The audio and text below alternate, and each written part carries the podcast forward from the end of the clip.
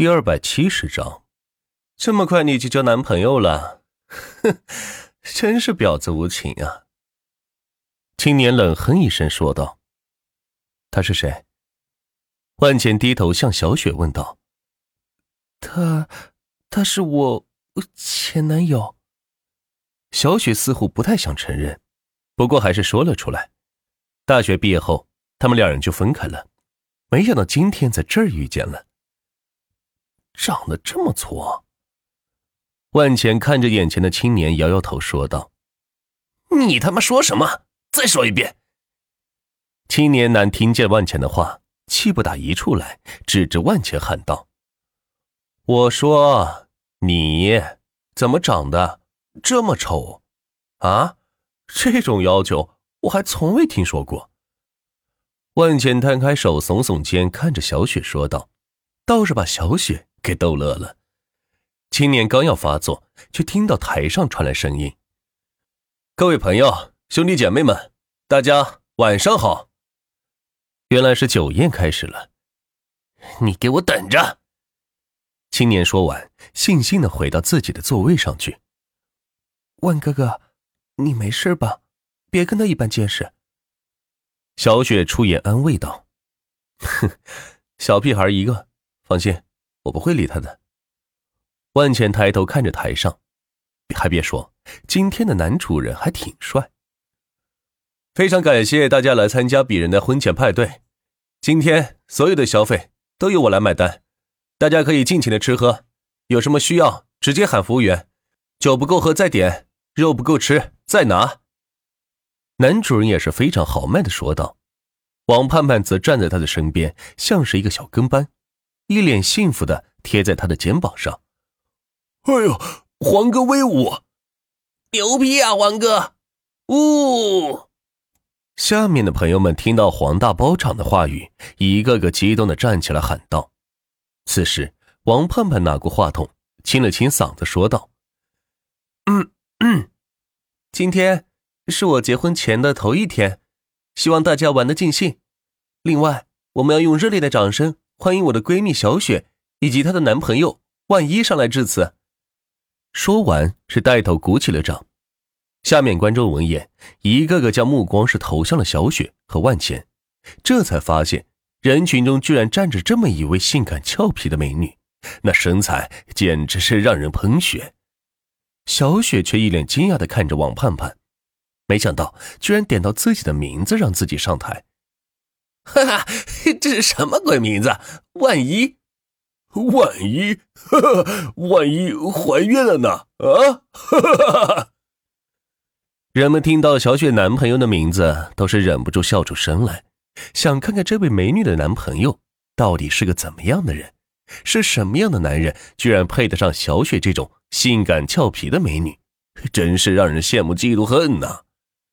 没办法，小雪只好夹着万茜的胳膊。走到台上，台下的观众看见小雪和万茜如此亲密，对万茜更是恨之入骨了。盼盼，你怎么？我没准备啊。小雪来到台上，小声的说道：“两人是大学同学，在大学期间，王盼盼就处处打击小雪，因为她比自己漂亮，身材还比自己好，所以无论到哪里，男生都是只注意她，而忽略了自己。”可毕业后，凭借着化妆技术，倒是也不比一般女的长得差，所以就泡上了魔都这位房二代，并且迅速怀孕，逼他成婚，这样自己就可以牢牢的霸占住这位有钱人了。相比于小雪，他觉得自己已经是超越了他，毕竟万茜看起来只是一个刚毕业的大学生，很可能还是一个穷逼的打工仔。这样的男朋友怎么可能跟自己的老公相比呢？哼，随便讲两句吧。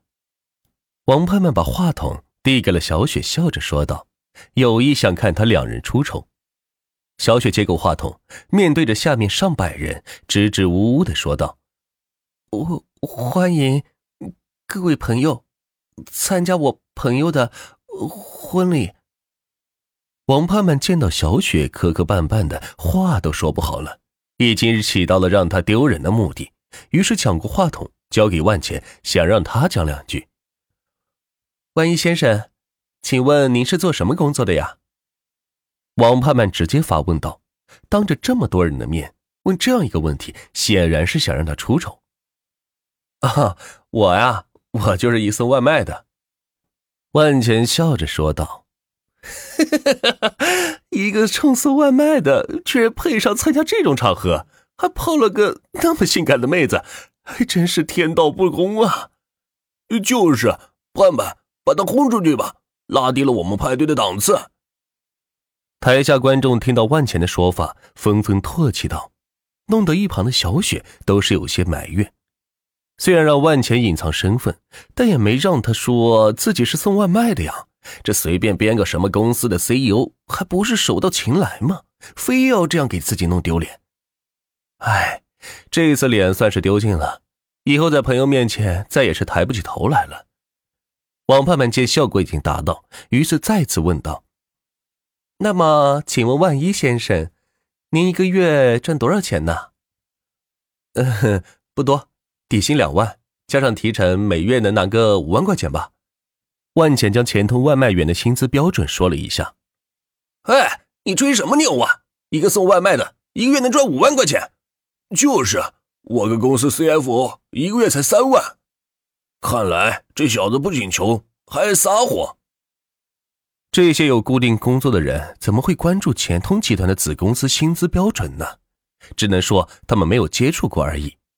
一个月五万块，一年就是六十万，快赶上自己老公一年的利润了。不过想了想他的身份，只是个送外卖的，挣的是辛苦钱，怎么可能跟自己老公相比呢？于是自豪感是油然而生。大家见一见，那么就让我们感谢这位辛苦的外卖员，正是有他们，我们才可以在大热天躺在家里吃到可口的饭菜，对吧？虽然说的是义正言辞。但是语气里是充满了鄙视和挑衅，意思是看不上万一的这份工作，即使挣得多，依然是个打工仔，干体力活的人而已。在他眼里，就是下贱公主，是没有办法跟自己这样的人相比的。台下的人对台上的小雪和万钱是冷嘲热讽，台上的黄大和王盼盼也是看着两人发笑，他们两个成了众人的笑柄，也算是为这场派对。增加了一丝欢脱吧。走，我们下去。小雪拉着万钱的手，从台上灰溜溜的下去，找了一个没人的角落是坐了下来。万哥哥，你怎么可以这样呢？我的人算是丢尽了。